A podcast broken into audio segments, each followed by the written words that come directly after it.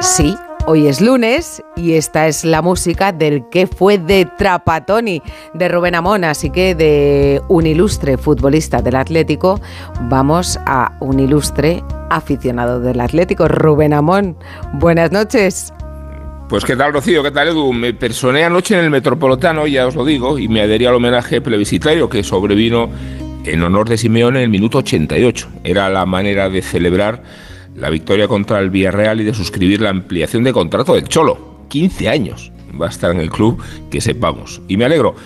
Me alegro porque es la imagen de la estabilidad en un fútbol dominado por la precariedad y por la provisionalidad. Me alegro porque toda la arquitectura del Atleti se sujeta en la cualificación del entrenador. No es que el club tenga uno, un entrenador, es el entrenador el que tiene un club y el responsable de un proyecto que tanto se define en la capacidad competitiva del Atleti como en las razones menos balompédicas. Me refiero al chamanismo del Cholo, a su poder de su gestión, a su dominio de la psicología colectiva, a su predicamento entre los jugadores. Se malogran cuando se alejan, crecen cuando están cerca de él, aunque el gran mérito de Simeone en la primera década ha consistido en devolver la autoestima al equipo y en convertirlo en un club de la élite planetaria.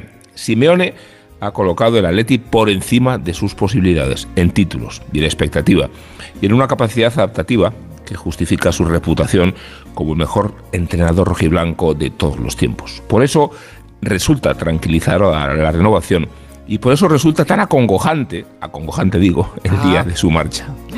¿Qué diría Rubén Trapatoni? Pues que aquí nos dedicamos a la prosa que otros se dediquen a la poesía. Pues sabes lo que te digo, que tu prosa, que es medio poesía, también nos gusta mucho. Gracias. Hasta el lunes. Un abrazo.